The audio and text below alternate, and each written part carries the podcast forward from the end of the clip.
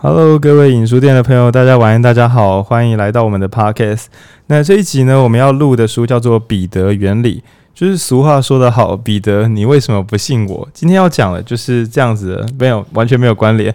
那彼得呢是一位教授，然后他在五十年前写了一本很锵的书，叫《彼得原理》。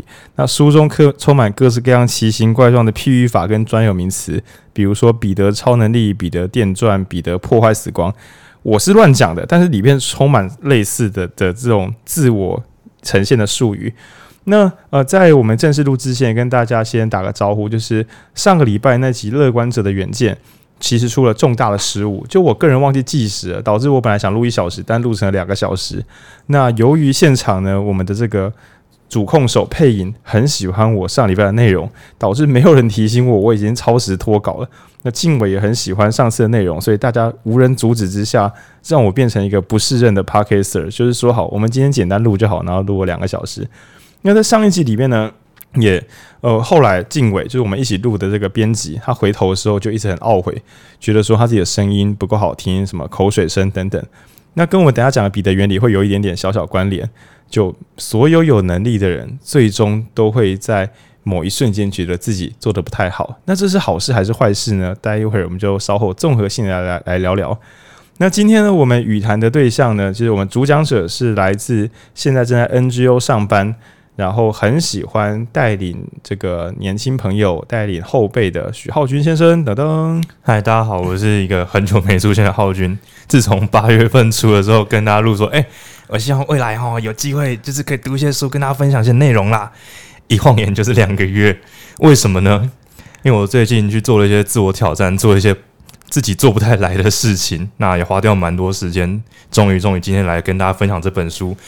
本来想说就是不要读前几周那么那么硬的嘛，读一读发现，诶、这本的内容也是蛮深蛮乱的。就是我一开始本来想说浩君工作很忙，虽然我也很忙啦。我本来想说给给他读一本快乐的好书，叫《彼得原理》。那网络上常有人引用彼得原理，然后意思就是说，为什么主管很白痴？然后讲彼得原理，就是主管都不把厉害的人升迁上去，所以升迁上去的都是白痴，最后整个组织都白痴。我本来是想说这个观念蛮有趣的，我们来聊聊读读。那我翻了之后还发现，原来网络上讲的彼得原理有点太浅了。这本书并不是只是要批判主管为什么很雷，他是要讲为什么所有人都很雷。对，他是要讲一个这样子大大大观念、大叙事。那还有我们共同今天共同这个导读者文君噔噔，嗨，对，那因为配音之前已经连续认真个十几个礼拜了，所以叫他稍微休息一集。那喜欢配音的朋友，下周是配音主录，所以他会再相见，请大家不要退我们追踪。这样好，那就浩君开始吧。好，那我来简单介绍，一下《彼得原理》这本书，它的呃副标题，彼得原理副标题就这样写。揭露公司充满无能人物的理由，我觉得这个是蛮直接。应该说，我我自己翻到书的时候，我我那时候在书店里面找这本书，然后说：“诶，这本哇，这个很呛哦！”我翻来看看，哇，这个篇章不错不错，里面都在嘴人，然后有点酸，有点呛，我喜欢这个调调。但后来真的要导读的时候，翻开来发现，诶，里面讲的东西蛮深的。他讲的确实是说，诶，为什么公司里面会充满无人能物？呃，无能人物？对，那。它里面讲到一个点是，它它里面一个主要观念是，只要你的组织有足够的阶级，然后有足够的时间，每个人都会慢慢慢慢的升迁到他不适合的位置上。它里面用的词是不适任，意思就是这个位置的任务太难，而你的能力不够，于是你不适任。每个人都会慢慢升到这个状况，就是每个人终究会做事做到做不来为止。我们可以想个优雅的地球科学解释法。所有的沙子或石头都会在河水冲不动它的地方沉积下来，所以不管你是爆干大石头啊，两步我就停在这里，或是你是小沙子，我停在出海口附近，终究是这个水流无法负担你的重量，就会停下来。所以这讲起来是很浪漫哦，就是最后自然筛选这样。但是麻烦就在于说，石猴停在河床上，我们觉得还好，但是一个不是很有能力的人停在那个位置上。我们就会觉得不太爽，对，那原因是因为彼得原理认为，如果他的能力再好一点点的话，他就被冲得更远一点，所以这个位置就不会有悬浮的石头，永远没有悬浮的石头，只有沉积的石头，好吗？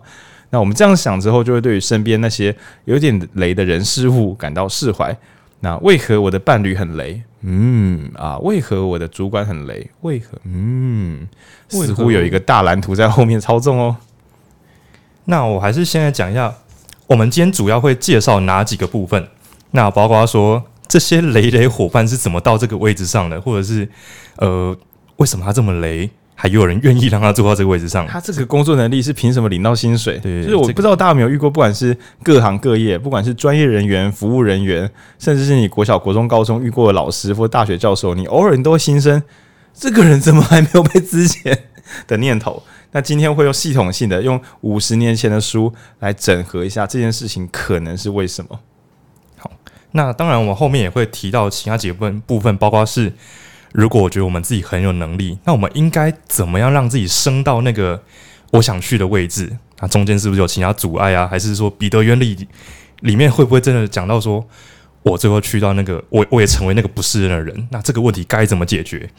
又或者说，我觉得到最后一两章就是突然宏观起来说，不是人又怎样？啊，如果我想停留在我喜欢的位置又怎么样？这个。比较复杂的讨论，还有最后的补充、呃。所有的人都应该不断的追求成长吗？因为我们这个时代，如果你今天跟你的伙伴说，就是我不想努力了，不想成长了，那当然可能是一个比较放松的台词。可是难免大家会担心说，诶，你二十二、二十三岁，现在是做这个工作，你是不是应该过了三五年，是不是应该更上进一点啊？诶，是不是该买车啊？该买房啊？诶，是不是该提升你的月薪啊？那说实在话，就是因为生活需求的调整，所以变成所有人都被逼着。我们广义来讲，这个字叫升迁。因为五十年前升迁很重要，但五十年后的今天，也许有不同的业主，俗称的斜杠青年嘛，那或者是说，呃，就是多元职能啊，或者是说接案啊、艺人公司啊。其实我们可以知道说，以前升迁是为了赚钱，那现在赚钱好像会用别的方法。那这本书也会稍微来提到说，但是这样无穷无尽的去追求成长。会不会有副作用？这是最后我们会聊到的。总之，我们会先聊聊看彼得原理到底在讲什么，彼得原理到底是怎么发生的。那现实状况有很多扭曲，彼得原理能够解释这一切的扭曲吗？还有，如果我们自己想要往上爬，该怎么爬？如果我自己爬上去了，我该怎么确保我不是那个雷人？所以，其实一开始的时候，我本来以为它只是一本干话之书，结果发现还蛮认真的。然后，我觉得所有在工作中的伙伴，我个人认为学生时代这个还好。我我讲认真的，我觉得开始工作之后，嗯，毕竟工作就是为了养活自己，然后这一切就开始重要起来。就我们终究是希望可以活得更自在、更好、更收入更高等等等等的。对，那这今天会讲的东西都是我觉得是职职场，就是只要你的职场有高低之分，就是你有主管。啊，或是你有业主啊，但到底谁没有？对，总之只要有一切的上下阶层关系，今天应该都用得上。那上礼拜讲乐观者远见，比较像是那种全场战斗、生涯规划型的。那今天我们可以缩线回来一点点，回到工作中、组织中，甚至是组织之间，对吧？应该都可以用得上。好，那就交给浩勋来报一下第一阶段彼得原理。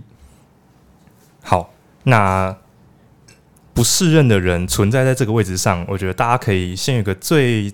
常见或是最好理解的一个现象，就是这些人啊，取得职务跟这个任务需要的能力，这两个能力是不一样的。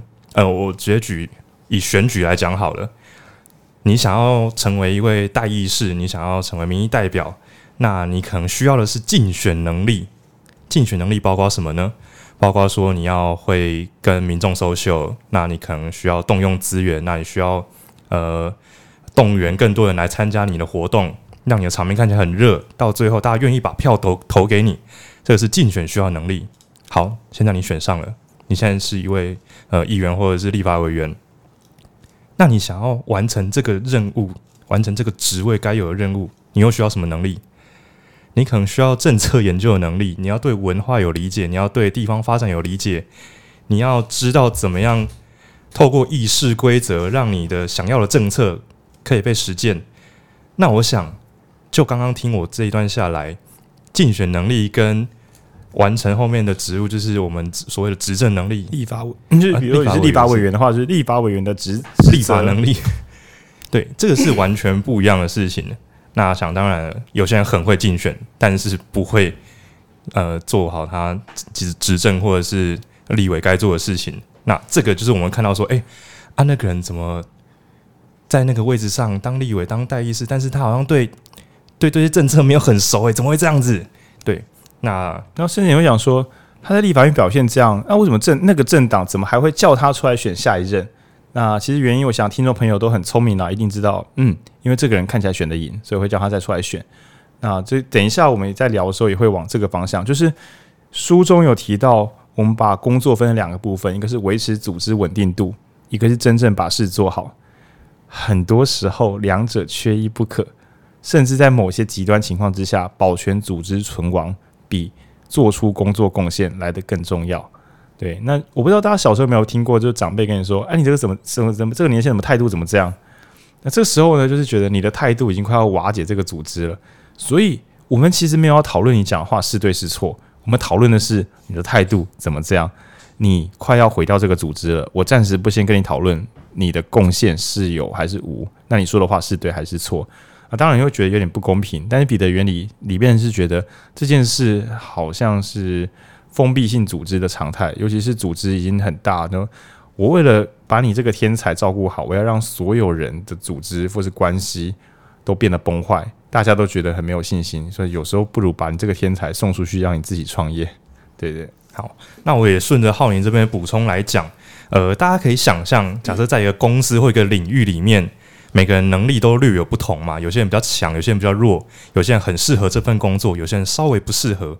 那我们现在想象一个中型曲线，就是两边比较窄，然后中间比较胖、比较宽的一个曲线。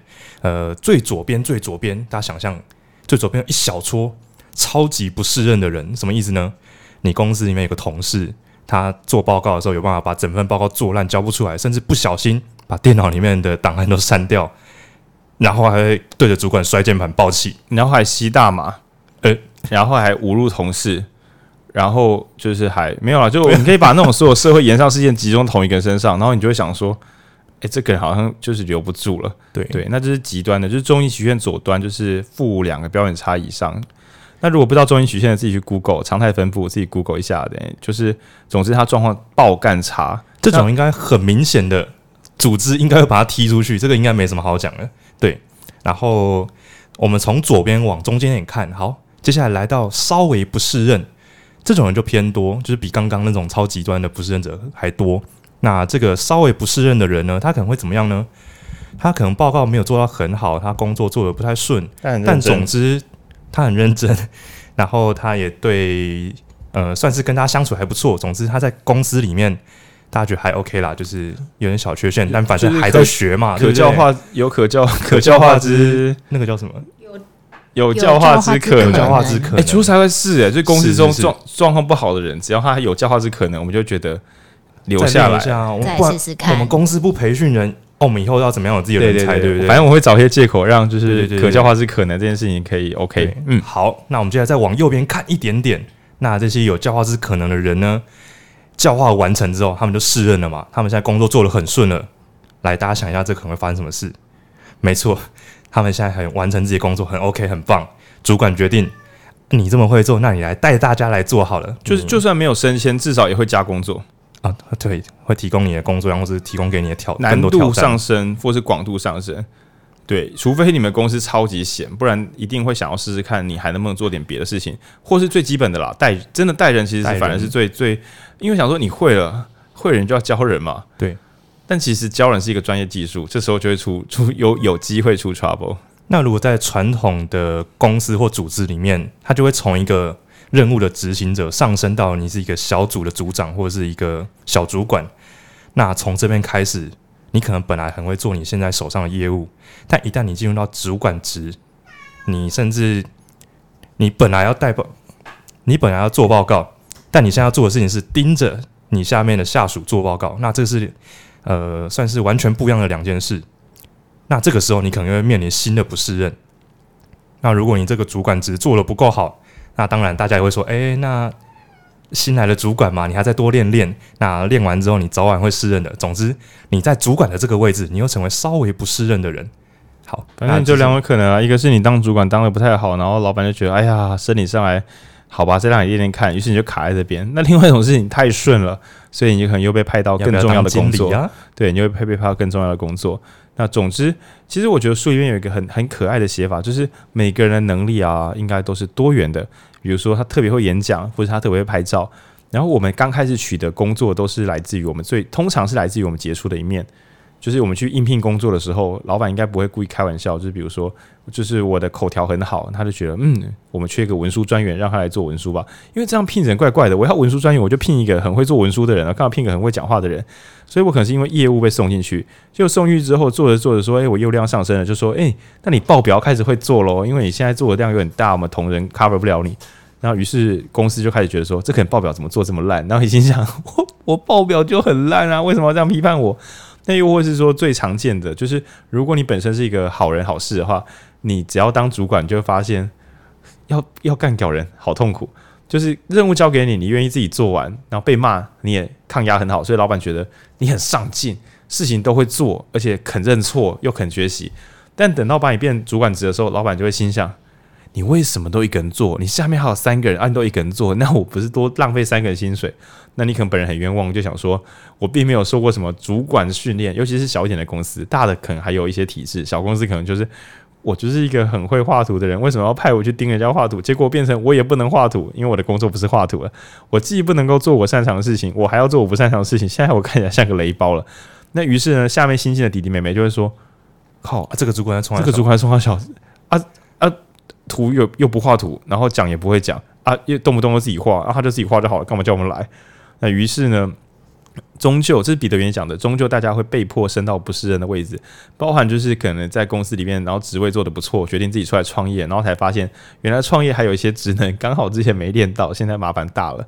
对，所以我觉得这是一个蛮普遍又蛮可爱的一个现象。这边做个简单解读，这样。那刚刚提到的中型曲线可能靠右一点点的地方，像我们来讲最右边最小这一块，它是超级适任者，什么意思呢？我现在可能是公司刚进来的员工，那其实我之前在别的公司待过，我对这个业务超级熟。浩军，你浩军，你做个报告，那你他妈之前做他个八十五页，把整个公司干一轮，就是报告到呃，我们可能是新进职员嘛，说哎、欸，你们新人来练习一下报告，那可能有些职员超级强，一报告就是超过主管计划报告的等级。那这个时候，台上可能看你报告的主管就说：“哎，这个是有点太强了？那跟其他的呃新人比起来，好像差太多。那好像有点难教，有点难带，甚甚至其他的新人在骚动说：‘哎哎哎，啊，这个主管好像没办法帮他讲评呢，糟糟了糟了，主管在搞什么？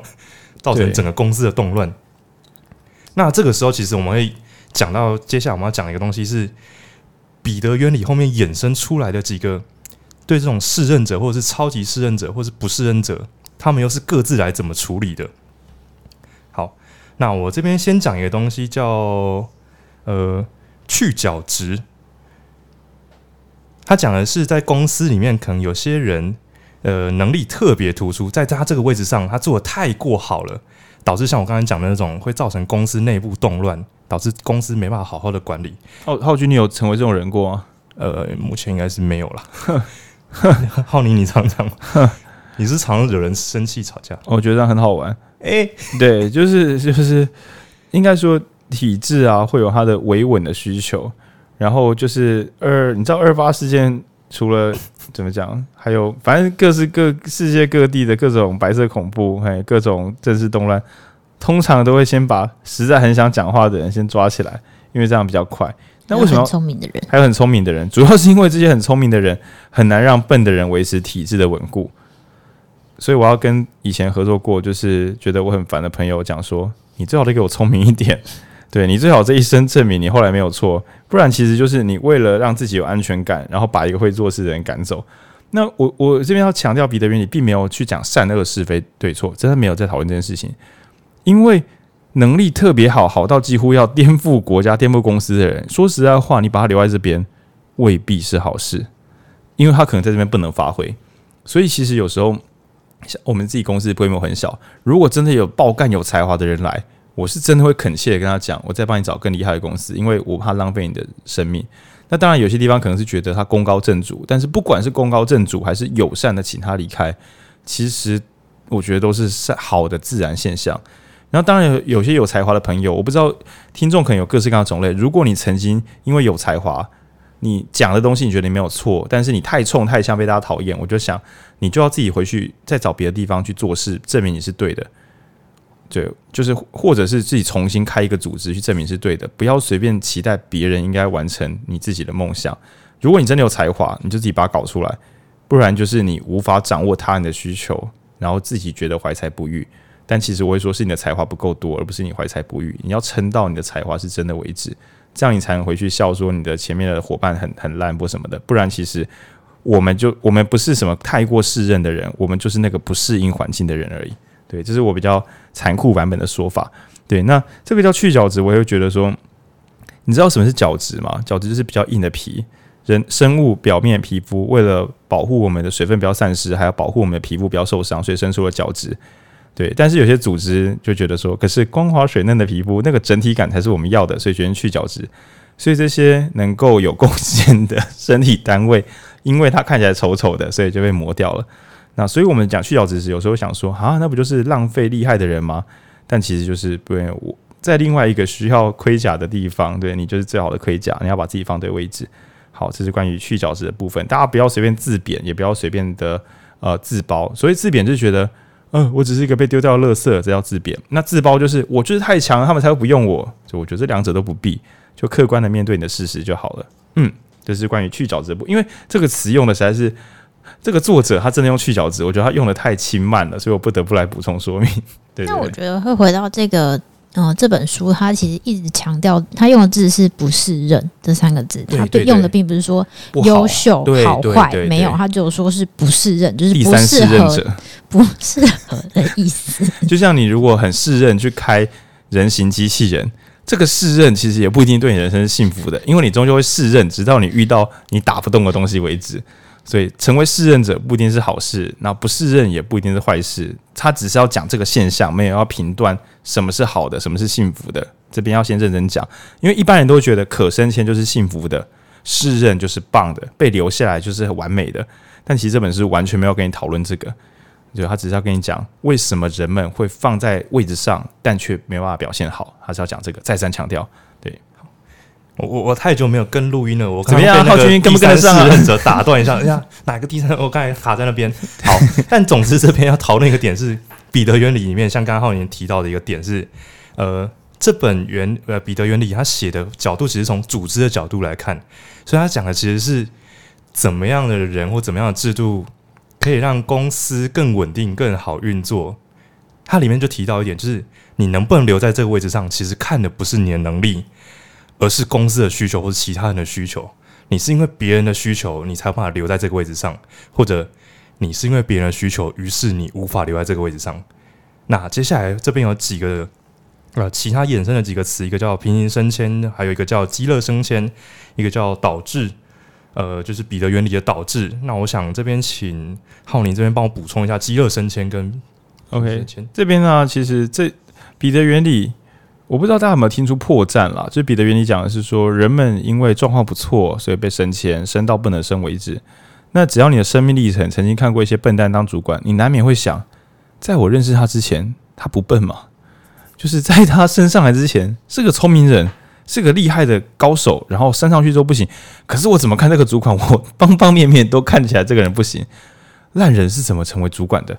对，那所以他提出了几个反证，意思是说，你不要小看我彼得原理啊，我可是什么？我在我彼得在下一盘很大的棋，所有人都在我的棋盘上。那第一个叫激乐升迁，简单讲就是把状况不好的人给他一个假装升迁，但其实是送他去给这样冷冻。那你会想说，哈，可是这个是我主管呢？啊，朋友，你在一个不重要的部门啊，我跟你讲认真的，我之前真的有朋友，好吧，就是大可就在说你张大可，我知道你可能没来听这个台，就是在抱怨说他曾经在某一份工作，诶，等下你工作没几份，靠腰超菜，好。因为我的朋这位朋友他现在已经创业，所以他上一份工作其实蛮明确的。那这个八卦我们改天再聊。反正就是他就觉得他自己的某个主管根本是个白痴，这个人到底为什么可以带人？然后我就跟他很认真的恳切的说：“你不要去劝这个主管怎么样怎么样。我猜你们这整个部门都是被流放的部门，你们公司的营，你这个部门的营运的成败根本对总公司一点影响都没有。所以放一个人在这边 play 也没有关系。我甚至开玩笑说，说不定。”这个公司的股份大部分都是他自己出钱的，股东下来想 play，股东自己赔自己的钱，就是他想爽就爽，对，所以如果你发现你的主管本身看起来就是个不二，很可能你整个部门都只是一个 play 性质的部门，这是有可能的。这叫极乐升迁，就相当于是把一个这中央的教育部的官员，然后把他呃送去蓝宇，然后当做一个文件组处理长啊，负责整理整个蓝蓝宇这三十年来的教育的文件。然后说这是一个升迁，但明眼人就知道他一定做错了什么，或是老板一定不喜欢他，才会开这种玩笑，把他从中央就是什么事都可以处理，然后硬生生的放去变成一个高阶文件处理员，那这叫饥饿升迁。那饥饿升迁这一招呢，我十分推荐各位在做组织的朋友，你偶尔会遇到一些能力不稳定、脾气不稳定的朋友，这时候如果你要说他不是，他就气噗噗，你不妨给他一个更好的工作职称，比如说，嗯，他实在是写不出论述，然后他爱讲话。那所以我就说，呃，我就称你为推广大使。那你主要工作是去联络各组织，讲讲我们这个组织的理念。那因为你自己你知道这个人根本就不会做事，所以你叫他推广大使之后，挂一个更好的名字，然后他又不做事，当当就是他现在升上一个更高层的位置，然后带着一些外面的志工，但是因为这个志工刚好又是我们把比较精英的志工留在手边，把比较不适任的志工全部送到他手下，于是一个不适任的人带着一群不适任的人，大家一起欢乐 play。那这招。我相当推荐，我自己有试过。呃，我这边想补充，在我小时候，对我最近没有试。最近的人就是我们，你们都很棒。对对对，他这招是有帮助的。我觉得这个其实也是彼得这边从组织去出发，因为其实，在大家想一下，这本书作者是在五十年前写的啊，这所以这些问题已经存在五十年了，呵呵。对对对 对，所以在这个当时的一个组织环境，呃，有一种。文化氛围就是企业氛围，就是不喜欢辞职人的感觉，或者是不会像现在，像我们当代，那你东西没做好，或者是任务做不完，两三个月内试用期结束，马上让你出去。但那个时候可能是考虑到各种因素啦，或者是想要降低呃风险，因为有时候你辞退某个重要主管，他可能出去之后又乱讲话，乱讲话，让你的品牌倒掉，或者是把你的机密弄出去，这很麻烦。于是才有这个积乐升迁这种。降低他的影响力，降低他的危害的这种方式，反正就是这个人送不走，只好极乐升迁啦。对，那就像有些时候大家都是志愿组织啊，或什么，有些人就是你要把他送走，他说他是志工，爱怎么把他送走，没办法，这时候我就给他极乐升迁，让他变一个呃什么呃特别研究长之类的，负责研究一些我们组织不知道的东西。但其实我给他研究的是我根本没有想知道的东西，你就研究到天荒地老吧。对，然后每当我遇到怪人，我就把那些怪人送过去，然后。怪人送过去之后，就会出现大家来又想要抢升迁嘛，所以我把本来的怪人从这个什么特殊研究长改成极端特殊经典研究长，然后其他人改成特殊研究长，随便反正位置随便发，把他们集中在一起绑在一起。那你会发现说，所以这个升迁到底是干嘛？答案就是不要让有脑子的人被干扰。对，这是第一招，叫极乐升迁。所以各位朋友一定要小心哦，如果你本身脾气比较冲，然后又被提送去一些很棒棒的位置的话。搞不好是极乐升迁去封锁你这样，所以你不要想说我被送到一个我不适任的位置了吗？不是，人家不是这样想的，人家是觉得你不适任了，所以把你送到新位置。然后第二个，第二个叫做平行升迁，就哇，就是更坏了。刚刚还是假装升官，那平行升迁其实就是帮你换到一个影响，就是好像没有什么差，但位置上好像也没有提拔，但就是把你送到旁，比如说你本来下面是带十五个人。然后把你送到一个特别部门，然后下面刚好哎，不知道为什么刚好就是没有人可以给你带，然后你也做一些无关痛痒事，我都觉得这是呃五十年架空吗？就是架空啊，是架空啊，嘿啊，送去当副总统这样。好，哎，好好，对，没有啦，不一定是台湾啦。好，但这招有用吗？我觉得也也不错，就是因为。这等于是逼对方说，你要么就是自己走，不然就我把我把你送到这个新位置，你自己想想看。对，那这也是一，所以有些人会想说，为什么不适任的人还是可以有位置可以坐？恐怕是因为组织觉得把他送走也有风险啊，但是他自己走是没有风险的，所以我帮你送去一个神秘的异度空间，让你自己想一想，哎，让你自己想一想，我想要重用你，对啊，你如果觉得我们这个重用还好，那就也没关系。对，这招也是可以学起来的哦。彼得原理虽然讲说组，他讲是组织们也常用一些怪招去处理事情，但是我就认为彼得原理这本整本书并没有特别去讲这些怪招没有用，或是这些怪招有副作用。嗯，对，他只是说有这招手术刀，他并没有说会痛哦，你可以自己衡量一下。那第三招叫导致彼得原理，讲的就是，可是有些人真的烂得太夸张了。OK，那表示呢，站在那些位置上的人，对对于组织来讲，这个人的功能是稳定组织，而不是发挥职能。以下是我的玩笑，比如说这个百货公司，然后你就遇到一个柜台小姐或是一个柜台服务先生，就发现他什么鬼都不会介绍，然后也没有要卖我东西的意思，那你难免会想说，这个老板聘这个店员到底在干嘛啊？殊不知这个老板只是为了扩点，然后让大家知道他在每个百货公司都有柜位。他跟他用最低的薪水放一个人在那边，让他的股东发现他的柜位在到处都是。他只要有便宜的人站在那边，不要没有人顾柜位就好了。东西甚至也不要卖，因为你卖完之后还要进货，所以最好就是这样原地不动，大家一跟着装死。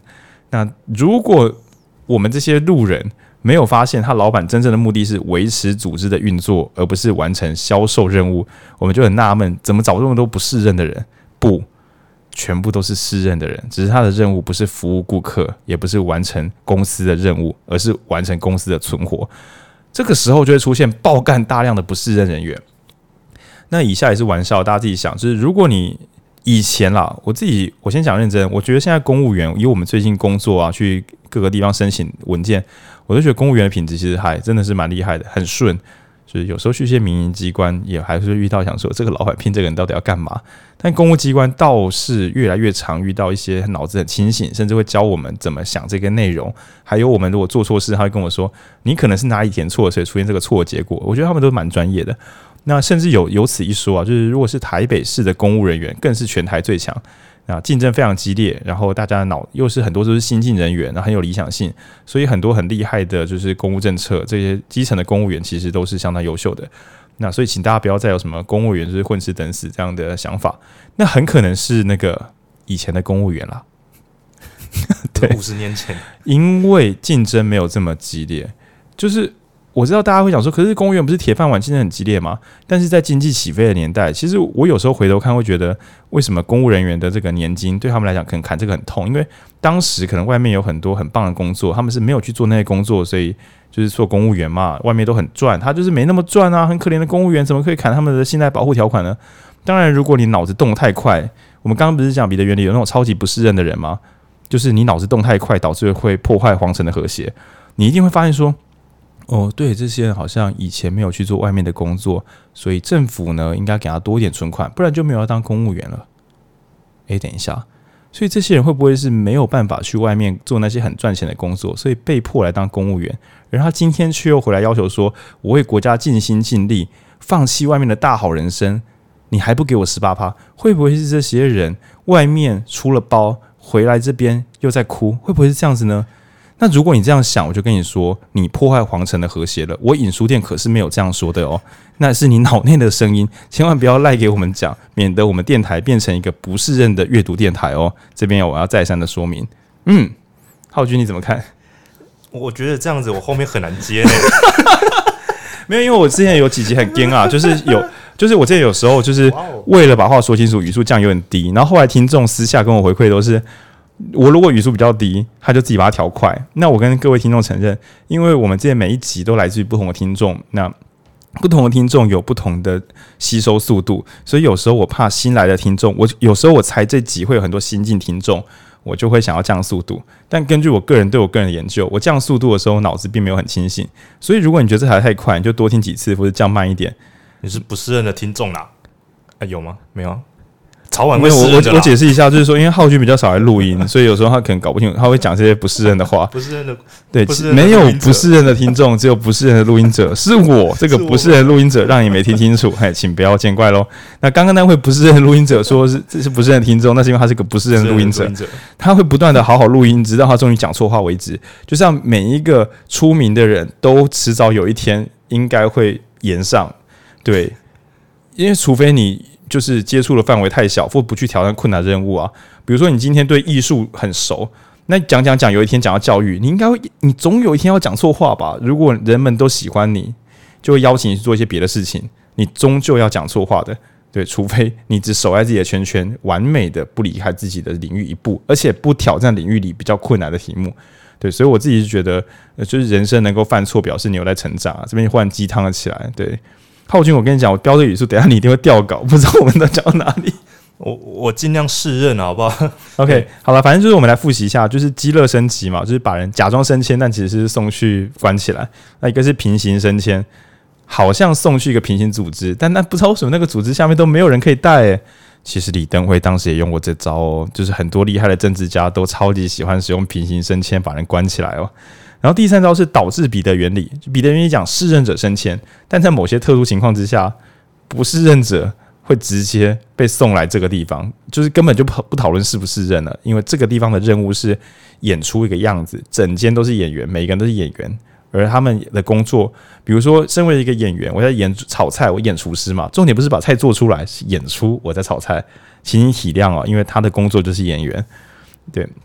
然后第四个是去角质，超棒棒的人，因为你让组织看起来变得。又硬又臭又粗糙，只好去你这个角质，让整个组织看起来体面一点点。很啊，就是情也也不要就是觉得啊、很痛苦或自甘堕落。嘿，找一个地方重新发挥自己的机能就好。那这是彼得原理的一些奇形怪状的。我们除了讲这种适任者会升到不能再升为止，那此外呢，一些没那么适任的人也会在组织中有各式各样的健康的生存方式。但也要强调，这是五十年前，今天很可能会。也很有才华的人，因为他太有才华了，然后网络上又看起来声势浩大，所以并没有像我我认为没有像以前一样什么说砍就砍。讲认真的，如果很有能力，有时候外面的人会说啊，你要不要留这个人？所以不一定会那么容易去角质。所以我觉得当代呢，有才华的人又多得到一点优势啊，我自己这么认为。那反过来讲，没有能力的人能不能够期待什么极乐升迁？其实我觉得反而危险，就是如果你很难搞，然后能力又普普通通。应该被收掉的几率会比以前来的高很多。那这是这个时代的版本，请大家看书的时候自己动动脑，不然就会变不适任的当代人哦。好，那接下来第三呃，算是第三块，我们来讲这个是升迁的机制到底好。今天我我猜对不对？听不听不起不起大家各位听众，啊、就是除了笨蛋被升天之外，我们不笨。你看彼得原理讲嘛，我们可能。慢慢被升到不是人的位置，那你听了半天想说，那我们呢？那我我们什么时候会被升上去？换我，对，比如说就是哎，我我我是一个中医师，那我好想要能够当一个 Podcast 的员听，选我选我选我，就是每个人都会有什么斜杠或是多元职能。那今天这个时代，我们都知道，讲白了啊，没有人在期待，没有这么多人在期待公司升迁了，因为升迁也不一定会赚到很多钱，对，所以我们讲的升迁比较变体一点，比如说我如何能够成为实习生。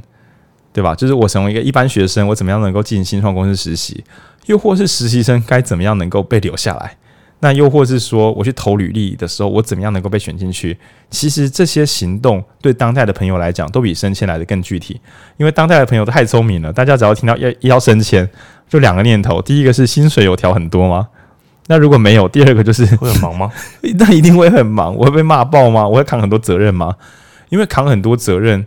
但是薪水没有多很多，感觉就是不如回去做自己喜欢的事，做了专长专精一点，然后在网络上再分享自己的专精经验，用自己的专精来换取自己的这个社会地位，好像比升个小主管来的实在。所以，我们这边可以稍微扭曲一点讲。等一下我们在讲升迁的时候，请大家不要单纯的想公司内部的升迁，你要想的是社会的升迁。那这边升迁其实就是拿到更多资源，得到更多的关注。那我想，如果呃你对于自己的生涯有一点企图心的话，这种广义的升迁应该也是你在意的。嘿，我们先重定义一下。那问题来了，该怎么升迁？嗯，教育电台的。好，虽然我们刚才讲了很多当代的内容，但我还是先回到这本书写的五十年前那个组织架构里面，在那个时候他们的升迁到底是怎么样才可以有效的升迁呢？它大概分两个大方向，一个叫拉力。拉力指的就是在你上面的人愿意把你拉上去，叫拉力。提拔，提拔，对，就是那个拔，那个拉。想象你是一个大萝卜，他就把你拔出来。这样听起来谁想出来了？超奇怪。提拔他，然后你拔出来之后，就被就被做出来，就变出来。哎，可是可能是适任的啊。对啊，就好吃。好，不要讨论萝卜，萝卜萝卜是一个有问题的譬喻。对，OK。那另外一个叫推力，推力指的就是你自己想往上升迁的时候，就是你是一根萝卜，你想自己，你自想自己从土里出来，出土。感觉 到底为什么要是一只萝卜啦？但感觉是一根萝卜，感觉不够拉力，要怎么上去？对，对，各位听众，你就是萝卜，你就是萝卜。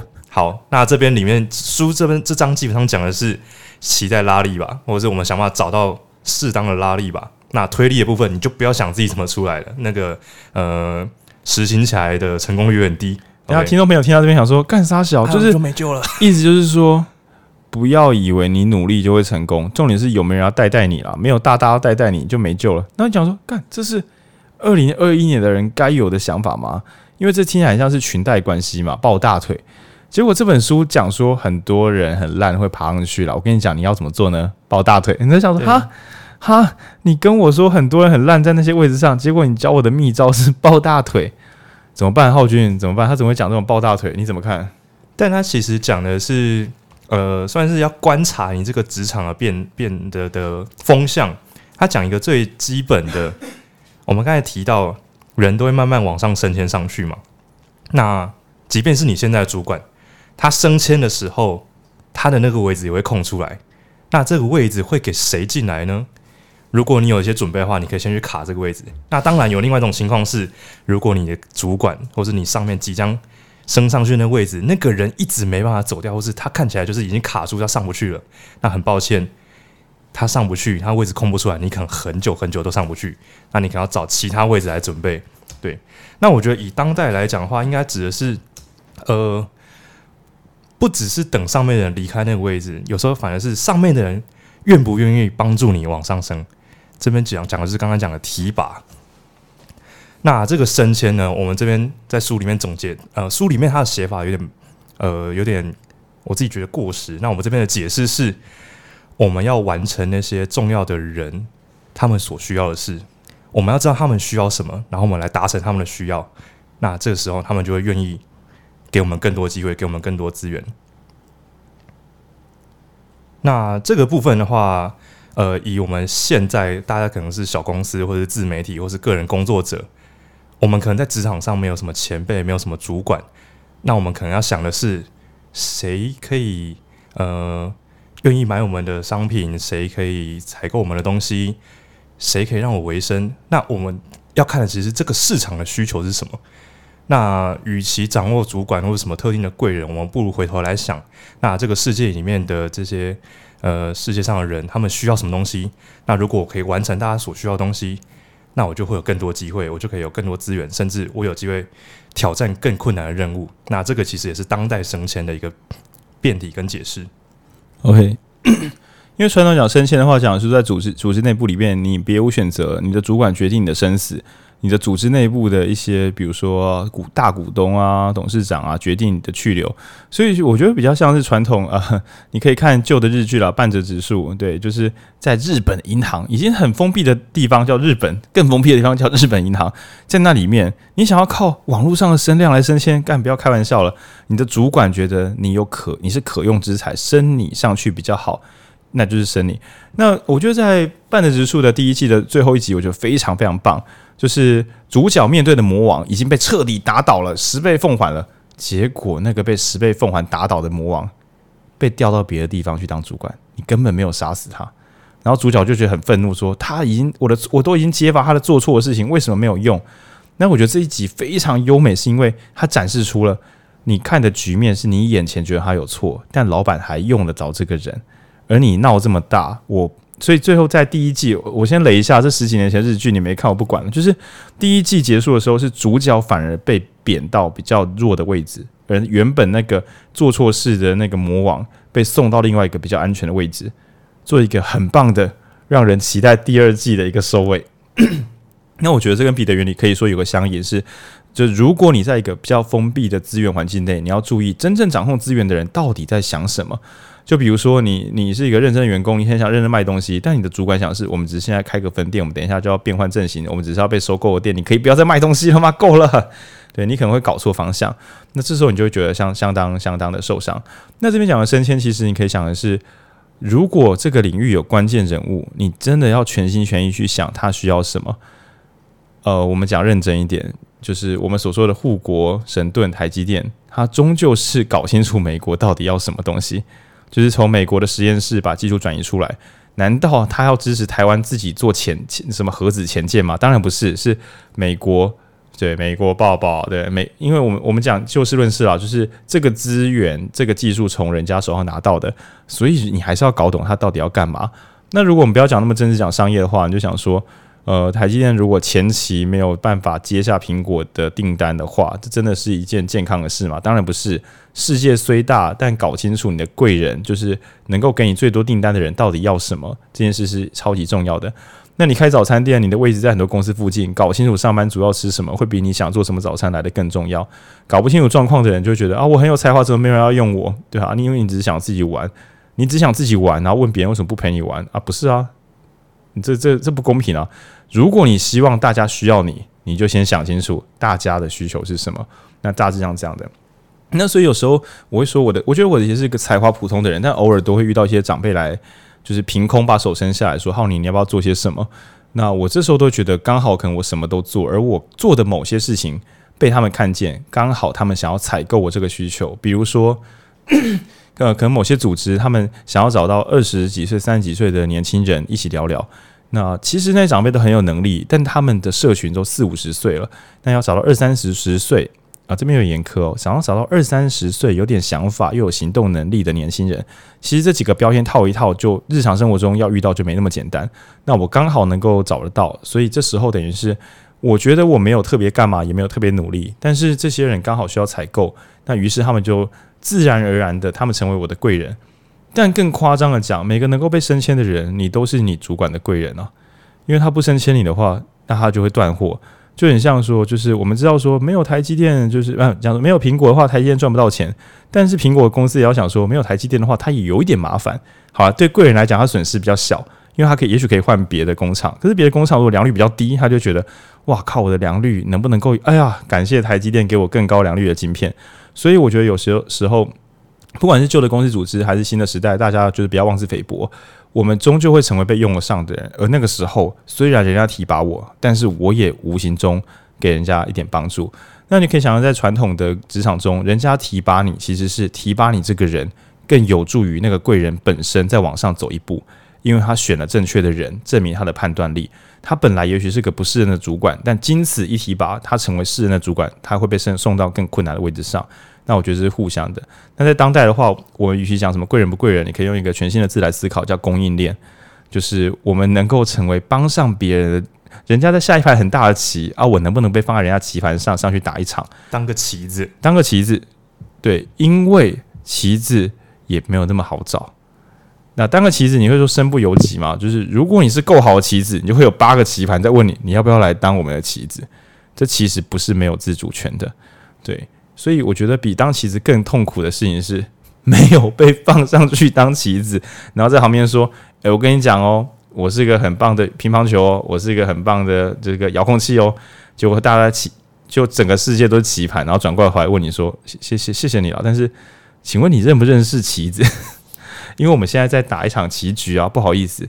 那当然，你乒乓球的话，你还是去找球桌，因为那边需要你。”所以终究是你能不能找到自己的供应链。那这边会跳跃推荐一本我们未来会导读的书，叫《竞合关系》，竞争的竞，合作的合。借由竞合关系理解，你以为的敌人可能是你的朋朋，那你以为的对手其实会是你组成供应链最重要的一部分。我觉得很有趣的。那反正回到当代的话，我们再回到拉力跟推力。就是各位年轻朋友们，小心不要太认真学习，因为这边有两个很残忍的字，一个是 input，一个是 output。input 就是我有读书，我有去运动，这叫 input。就是你像国高中的时候，我有去晚自习，这叫 input。那 input 会给你带来什么呢？呃，看起来很很努力。我觉得 input 会带来是个人的修为，对，但它但是外部的世界通常。如果你的组织内部是只看 只看你的形哦，就很像有一些武术，只看你的武术表演。OK，那你可能在就是看你那，比如说我们要挑模范生，可能会挑到你。但是如果是要看成绩的话，通常大家是挑成绩高的，就是对，所以嗯啊、就是看 output。那大家自己小心，因为在你所谓的推力这样推拉这两个字有点模糊，我们来讲一下，推就是你自己很用力想要往上跳，好，你用脚去推地板跳起来，这叫推力。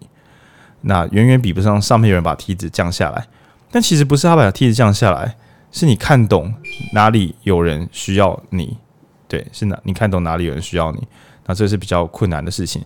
然后我们残酷一点的话，就是重点并不是说什么你听了 podcast 就是自我学习，你写的读书心得就是自我成长，重点就是你产出的东西是为谁而产出？什么叫为谁而产出？就是你虚拟的那个观众和听众到底是什么？你可以解决谁的问题？那就像是我自己在读书的时候，我我一开始的时候有想过要冲流量，最后我觉得我很满足于我很喜欢的好朋友们偶尔会回来听这个频道，然后跟我说哪一路很好。那我觉得这个频道作为我维系我的朋朋，还有一些新进听众，最后我们也会变成另外一种虚拟的朋友。那所以我们要做的事情是什么？就是我不是重点，不是我一直有读书，而是我一直能够产出。厉害的人会喜欢的内容，那偶尔大概每隔几个月都会有我很敬仰的人跟我说，他有听我们频道，觉得录得很不错。那我是靠这个做我的精神粮食，我就不在意说我语速这么快会不会人听不懂，我会觉得诶、那就是我的极限。对，我的语速高无法服务语速低的人，他们。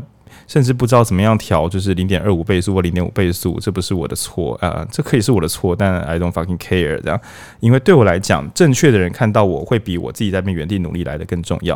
然后大家一定要小心，因为最怕就是你有努力，然后你有脂肪肝，然后你也有高血压，诶，但只可惜你没有产出上游供应链，呃，就是就是产出那个上级需要的产品，那这是最辛苦的事，你还不如在家里休息就好了，至少你可以健康一点点。嗯，好。那其实刚刚讲到有一段，呃，特别我我自己觉得感触很深，就是这个推力不一定，嗯、呃，应应该说你努力的推自己上去，但如果上面人没有拉你的话，你可能一辈子都上不去。但其实这边有一个有一个东西叫阶级天花板，是我在看这本书的时候觉得最残酷，但好像也蛮乐观的一件事情。最叽歪的古代观念叫阶级天花板，那。我们这边先先讲一下哦，当代是比较没有阶级天花板，就是你要你要做什么就可以，大致上你要干嘛就可以去干嘛。但作者认为，这个要干嘛就可以干嘛的年代比不上封建社会。我讲一下什么叫阶级天花板，它基本上就是把一个大公司，大家想象一个金字塔好了，只切成两层，下面一层比较大块，上面一层而已可能也蛮大块，总之切成两层。那这个金字塔阶级天花板是什么意思呢？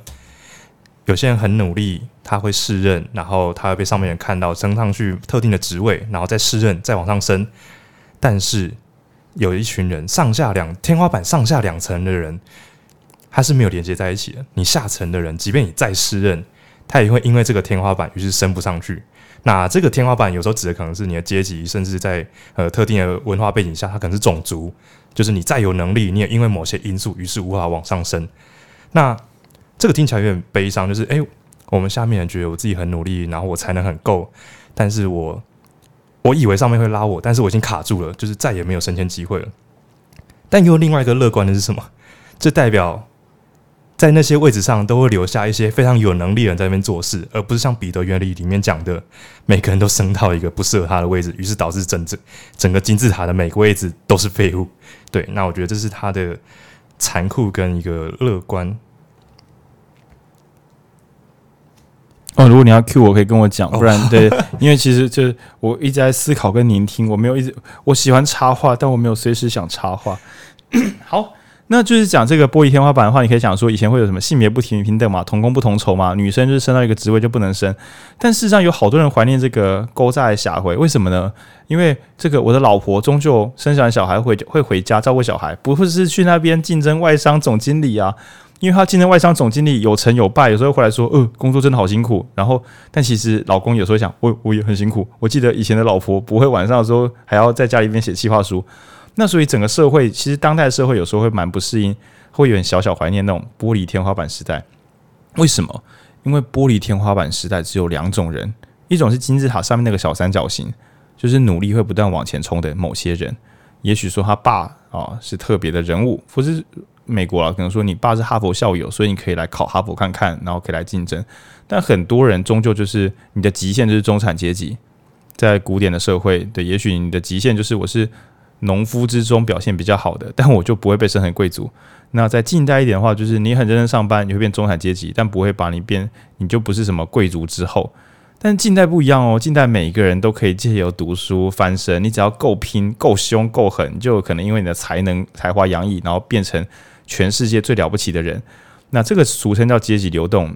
说实在话，民主啊、自由啊，大多数在争取的，其实很多时候讲的都是一个词，叫“穷人翻身”、“阶级流动”。听众朋友听到这边，应该会觉得开始有点觉得不太对劲。难道影书店推荐就是彼得是彼得原理这本书要开始讲说，阶级流动其实对大家都是有害的，反而是阶级透明天花板，什么女生就是不能出来上班。然后平凡人就是不要随便升到董事长，嘿，当个经理就不错。难道是要推广这个观念吗？不是正二代你就不要出来选，你不是正二代你就不要出来选。但其实这本书是在讲一些荒谬的事实，就是自正是因为当代社会那五十年前就有这个形象，正是因为阶级的自由流动这件让人心动的这个翻转，然后还有每个人都很有机会成为真正理想的自己，正是这个理想的前提。使我们终究都会成为不适任的人。你可以反过来想，如果你够强，你终究会变废；但如果你普普通通、平平凡凡，你有可能被卡在一个位置上，然后成为最棒的工作者。听起来很矛盾，对吧？因为我们会希望很棒的工作者拿到更多的权限，成为更厉害的人。但其实这样反而会使他终究遇到瓶颈。可是又反过来想，遇到瓶颈，那表示你正在做一件做不到的事，那也是很棒的。只是在传统的社会中，因为一些不公平的体制，使许多人充满才华，却不能够再挑战更困难的位置，那也会变成一个欢荒谬的欢乐现象。整个社会到处都有适任的工作者，他只是解释这个现象，但他并没有推荐或鼓励哪一点比较好，是自由流动使得大家不适任比较好。还是充满天花板，使得到处充满适任者，但有些人的才华终究不能够放在更好的位置上。哪一个比较好？他并没有答案。但我觉得这个答案还是取决于你，你期待是怎么样的生活品质。比如说，我们回到最终章，又没靠近尾声了。那我这集想要就是录精简一点。如果你强调生活品质，你想要充满自信，跟你的朋友好好相处，不要把自己累坏。升迁这边讲升迁是一个广义词啊，就是挑战更困难的工作，其实未必会达到你要的人生。那当然，你如果在下一盘很大棋，你想要拼到四十岁再开始慢慢休息，或拼到五十岁再慢慢休息，那此刻那没错，这二三十年内无穷无尽的挑战更困难的工作，享受高血压，享受头痛。书里面有甚至有提到一个叫不健康量表，就是他去调查社会上说的成功者。比如说他很有钱，或者演讲很厉害，调查这些人，他找家庭医师调查成功者大概长怎样，结果大家身上都一堆病。这样讲起来好像成功就是一件很真的是病态行为哦，是真的身体生病。那作者在后面是有提到说，诶，这样是值得的事情吗？我觉得很酷，是他前面好像愤世嫉俗，但其实我觉得后面他就有点温柔，有点温和。那刚好跟我们前几周录的经济体制陷阱有点像。也就是说，更进步的社会可能要消耗的是那些超努力的人。也就是彼得原理讲的是，人们可能会一直升到不适任嘛。可是人定胜天啊，你可以继续努力，直到你又变得适任啊，再被送上去嘛。选完立委可以再去选，就是可以再选县市首长嘛。选完县市首长，你都有名了，你要不要再试试看？就是再上去选个总统、副总统啊？就是终究这个这个社会会希望厉害的人再更厉害一点，再努力的支撑社会一点。那当然身体可能会受伤，然后跟家人相处时间可能会被剥夺，对。但是社会变得更进步。那至于你觉得这样好不好，你自己想清楚，然后去做决定。对，不管你是想要打破自己心中的天花板，就是我可能我是中医系，我可能只能做到这里了。诶，我是我我现在是二十二 K，我现在赚赚每个月三万块，我已经三十岁，我可能只能走到这里了。不管你是自己心中设下天花板，想要就此停步，你如果停步的话，你就会慢慢变熟练，然后在这个领域做得很不错，然后有一点幸福哦。对，但是如果你觉得愿意往前的话，你会受挫。但是有一本书我们已经朗读了一年半，都还没有拿出来翻，叫做《反脆弱》。对，你继续往前走，你会受伤，就像你推比较重的杠铃，你回家就会全身酸痛，但并不代表你不会变得更强壮，那只是看你要的是什么。对，所以我觉得他提供的是这样子来回思辨。那那个玻璃天花板确实是一个很奇怪的念头。我看的时候也是大大吃惊，想说好像有点道理耶。就是在一个不流动的社会中，好像到处都会充满适任的人，但这些人也许本来有更好的可能。那谁又能够赔赔给这些人一个更好的机会呢？那我们刚才前台录音的时候有提到一个乐色笑话：国会助理。讲认真的啦，能够送上去选举，除了某些新政治之外，大型政党能够被送上去选举的，应该都是政党的派系确定好谁上来选，对派系未来有帮助。所以他也许有才能，也许帅气，但不管他是什么原因，甚至是他家里有钱，或是说他家里的庄脚有够多，派他来选这区庄脚才愿意上场，不然庄脚宁愿放给你倒，放给你死。那所以在各种利害关系冲突之下，一个优秀的国会助理，就是他的老板都只靠这个助理就可以大杀四方，但送这个助理上来选举，这个政党就会出现战败的可能，那只好忍痛，就是再让一些不那么适适合选举，但不那么擅长做立法委员工作的人，然后然后去当立法委员。那这个扭曲的社会导致整个国会都充满各式各样、充满才华、充满智商、能够救国、能够治国的。国会助理，那这些国会助理呢，写出优秀的法条，确保立法委员不要暴冲。不管立法委员是新上任还是被罢免，总之只要这群人还在国会，那基本上国家就问就是会问题会小一点。对，那更不要说就是文官部门里面，当然也会有一些就是没用的老废物，对，或是年轻废物，对。但是呢，也有很多充满才华、充满理想的人。那在各个年代的长官的慧眼识英雄之中，又不断去把这些人送到更重要的位置。那当然，如果政党轮替，有可能这些人会因为意识形态不可被换走。但其实有时候，不管外，如果在同一个政党内，不管外面人再怎么换，一些厉害的角色，可能大家表面上是有冲突，但后台还是会叫他一声老师，或叫他一声顾问，然后继续来执行这个国家的政策。对，那所以我觉得，呃，玻璃天花板会造成阶级流动是有限的。但是这个阶级流动有限，也有可能会让某些人存积相当厉害的能力。那这边呢，又有点小离题。我现在一直看着时钟，确定自己不要再大喷时间。就是我觉得各位年轻朋友可以小心彼得原理给我们提示，就是我们都想要更多人看见我们，然后变成一个更厉害的人。但是有时候我们还不够厉害，我们稍微被呃怎么讲？就是我写一个短文，然后人家就问我说要不要去写长文。那我讲一个五分钟分享，人家就问我说要不要去讲两小时的课程？这当然是一种成长，但怕只怕我出场战斗是很快的，但是我的基本功还不稳，然后社会就一直使用我，就很像我是一个陶土容器，我还没有晒干，人家就问我能不能来装水，当然也是可以装，但你如果让我烤干之后，我觉得我是一个更好的容器。那请大家一定要小心，五十年前的彼得这个教授，对，他发现说。大家好像会为了升迁迷失自我，还不够强，就想要去担负重任，那痛苦也不知道该怎么排解，自己努力却找不到有人可以。你想要被提，你想要往上走，但却不知道找到上级的需求比自己那边瞎忙来的更重要。有好多好多人，呃，一边抱怨身边的很烂，然后一边自己却爬不上去。那在种种乱象之中，他写下一本有点讽刺，然后讲很多笑话，但其实我觉得他是很温柔的一整本。这个组织怪异之书，彼得原理汤啊，对，然后，但他同时在收尾的时候，我自己综合来讲，会觉得，嗯，以当代来说，大家也不要急着升迁，对，找到正确的人，他到底需要什么，然后好好的在没有人发现你很适任的时候，好好的变得更适任一点。也就是，呃，如果你好想当个 Podcaster，也许直接开一个频道是一种好练习，因为他会逼你练习。那一开始的时候，并不需要到处去说，请听听我们的频道，到处去跑广告。也许一集又一集的锻炼，然后严厉的批判自己的口条、语速、内容，直到自己在反复的练习之中变得无比强大。然后有一天有人听到你的频道时，会觉得，看这个人真的太屌了。那我觉得这样子的修炼，可能可以让你一口气，就是因为你的试任，然后一口气被送去更好的位置，因为这个世界需要你。对，但如果你只是还没有练得好，就一直找机会。那事实上就嗯，就就算你往前走，你也没有走得很远。那你不如好好准备一下，一口气就是日行千里，这样子会快一点点。那当然就是也不要随便。嗯、从最后的话，我就觉得大家可以重新配置自己的能力。但回到彼得原理的原始结构，我会觉得，嗯、如果喜欢这一套，如果你听的时候刚刚觉得有一点点感触，那虽然我个人还没有去买课程，但我觉得。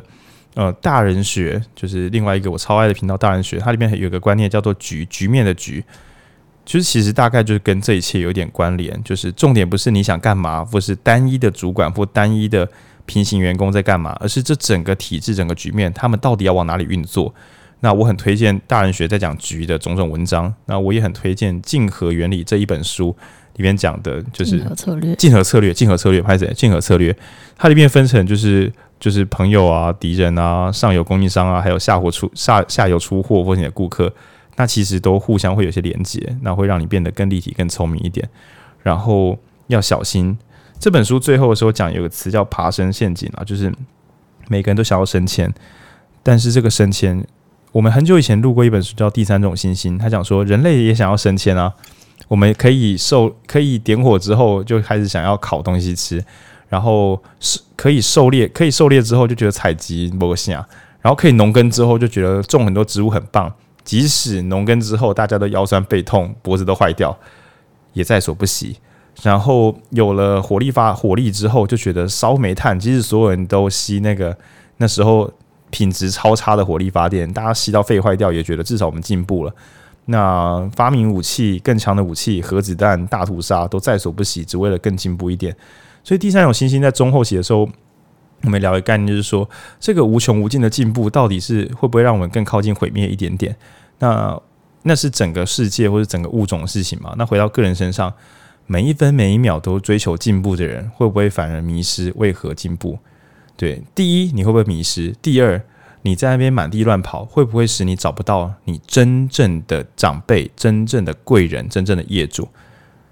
就是有些，比如说，你可以想象，台积电的重点并不是做社群行销，让我们去买它的晶片，他这样做就完蛋了。所以，你这个个人真正能够让你过你理想生活的那个业主到底是谁？他也许是一间公司，他也许是一个系统，也许你有一个想法，可以让全台湾的停车位。变得更好找到，那你就应该专心去把这件事搞定，而不是去让更多人喜欢你。你真正的业主在哪里？你你的能力以及你真正的业主到底在哪里？你要自己把这件事搞清楚。那不要被无穷无尽、若有似无的升迁迷失了。你以为人家找你去演讲，但其实你的生命又被浪费了两个月，这是很有可能的。尤其是当代一个下一个新媒体，他两个月后就会消失。他今天邀请你录 Podcast。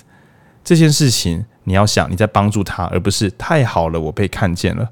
你要想我在练习我的口条，而不是能够被看见，我又朝向一个大众人物更进一步了。请你自己看清楚这个局面，不要被太多零散的小东西分散了注意力，因为你真正的业主还没有出现，你真正的贵人才能够帮助你一次走到更高的位置上。对，那这件事情又跟我们前面聊的专家之路有点像，好好的回到你的新手阶段。然后做长远的练习，然后彼得原理讲有点悲观，他觉得大家都没有人知道怎么样当主管、当老板。但我觉得专家之路讲的有点相反，就是你一开始就要想，我终究要带人，所以我的基础要练得扎实，我要科学化的记录了一切，才不会到时候我不能教人。那我觉得就是你可以想，这是那种就比较讽刺的这个经济学书，然后经诶，这算经济学嗯，不算管理学，商管。商管学，然后跟比较传统的慢动作的中世纪，但我会觉得彼得原理讲的这种理想人生，其实跟呃专家之路是有点像的，就是不要急着走到人家说的最高顶峰，而是在你自己的道路上好好走好，然后理解自己要的是什么。书里的最后大概三分之一到四分之一，花了很多篇幅在讲我们该怎么拒绝升迁，因为有些升迁都是陷阱，然后它只会让你变得更忙，但不会让你变得更幸福。然后我觉得，在这个当代，就是小心的拒绝各种没必要的出名机会，它会让你变得更忙，但不会让你变得更幸福。那大概是综合来讲是这样子。对，然后像浩君很久没有录制，彼得原理有两难啦，就是如果你往前走，你就会变得很困难；可是如果你不往前走，停在原地，长远来讲，这又未必是正确的选择。所以浩君今天应该也想说，干，我太久没有录音了，我的速度出不来，我的脑子好像没有去年录制的时候好，但这都是应该的。然后就像我几乎每一集在重听时，我都觉得我自己录得很烂，但是有什么别的方法呢？我们只能够这样子不断的往前走，才能够走到我们理想的地方。那所以当然你会想说，彼得原理不是叫你不要随便想升迁的事吗？我们不要随便想就是无用的升迁，但你要有自己的长远目标，然后稳稳的去往那边走就可以了。彼得原理有讲说，升迁的秘诀有两个，一个是找到贵人去拉你一把，另外一个是不要让整个世界知道你想要往上爬。那这边讲的有一点点跟当代的社群网络有点不合，但他的意思比较像是在曾经的年代，你想要往上爬，旁边的人可能会踩你一脚，但我想要做一个全全新的诠释，不要急着让全世界知道你想往上爬，你就练你的，到时候正确的人来了，你就上去了。你如果只是到处表演给别人看，说我要爬了，我要爬了，可能光是旁边人说，因为当代我觉得比较友善，所以当代人会说你好棒哦，你在成长诶。然后于是你就心想我在成长，我真棒。然后你买的所有课程，不管是线上课程还是实体讲座，绝大多数包括 Podcast 也是都说欢迎你跟我们一起成长，一定会这样讲的。我跟你讲认真的，因为说实在话，有些人也是听这个会有成长。但是我都会很反向跟大家讲说，其实我觉得不一定会有成长。如果你没有自己动脑，如果你没有自己跟生活经验对应，或是你没有实作去改变的话，应该都是一个嗯、怎么讲？某一种消遣，知识性消遣，或是什么消遣也好，对。那所以这边要跟大家反过来讲，就是小心我们的 input 其实并没有 output。好啦，林林总总就是希望大家过得健康快乐。那彼得原理教我们。好了，彼得原理的超意让我有个想法，就是要厚积薄发，好好努力是重要的，不是瞎忙，而是好好努力。然后好好努力的时候，想清楚这个世界最后为什么需要我们。那这两件事同步进行，不要汲汲营营的想要被看见，然后也不要就是不要不努力啊，也不要只会努力。其实很多商管书跟很多职场书最后讲的有点像这种概念，就是你不能够不好好练功，但你也不能够练一个不知道可以做什么的的的功能，对，啊，这有点小矛盾。但是这世界，如果你听我们频道，应该已经习惯了，这世界就是很容易有两者矛盾，但两者共同并行。你必须想要射箭，但不能够想确定箭靶在哪里，但你必须有射中它的意图，或是没有那个意图。你就想干，要来攻杀小，那就欢迎收听《建议与禅行》。好啦，那《彼得原理》呢，是一本文字非常清爽的好书，那充满各种乐色话跟幽默的语感。然后我觉得每个工作者应该都会在里面找到状况不错或没那么好的自己。然后里面有很多可以酸可以批判的，我们都已经把它谬掉了，尽可能好了，偶尔还是会有，但尽可能谬掉了。那今天我觉得大致是这样，推荐给推荐给大家。它的阅读难度相当低。然后，如果在职场中，常人觉得有很多雷人，你实在是想不通啊！这些怎么这么雷？看完这本，你就会放宽心了。放宽心，对别人或对自己都是。没错，你想说，因为这个组织、这个系统暂时需要那样的人，但在更大的棋盘上未必是如此。而我现在就要在这个不利局面下，把自己变成一个更好的棋子，因为这个世界的赛局最终会用得上我。那我也会找出我可以去哪里发挥我的优势，成为那个全场的明星。就是西洋棋也是啊，有时候大家想说什么王后啊，什么是最棒的棋子，但偶尔在小兵在正确的局面上，对你只要放的精准的话，就是你就所有人都需要你，对每个人都像是那个长荣货运一样，在正确的位置上，全世界都看着你。好了，祝全世界都会想把你拉，全世界都知道干他你超不适任的，会把你拉出来。对，全世界都会，对你只要放对位置，全世界都会想拉你一把，都想把你平行升迁出去，都会想把你平行升迁出去，这样。对啊，然后我们前面有聊说，就是状况不好的父母啊，就是从小到大都是一个不适任父母。那之后子女有时候就会希望父母平行升迁啊，就是父母变祖先，对啊。如果他变成更警告，对，啊、超过。如果 如果我的父母变成祖先的话，说不定我就会觉得他是一个适任的祖先了。哎，这就是所谓的平行升迁，不适任父母变成一个升迁为适任的祖先，对，就是这个样子。那所以下次遇到你讨厌的人之后，就不要再咒人家死了。你可以说：“我真希望他可以平行升迁，对，阴阳两隔。”啊，那彼得原理，今天我们分享到这边，谢谢大家。结尾啊，我觉得这是美好的一集啦。嘿啊，好如果喜欢浩宁高语速的朋友，就是因为今天我状况很好，有睡饱，因为可以推荐给其他集，就是哎、欸，这集超级快，这样。嘿啊，好，拜。祖先，祖先啊，老鼠，拜拜。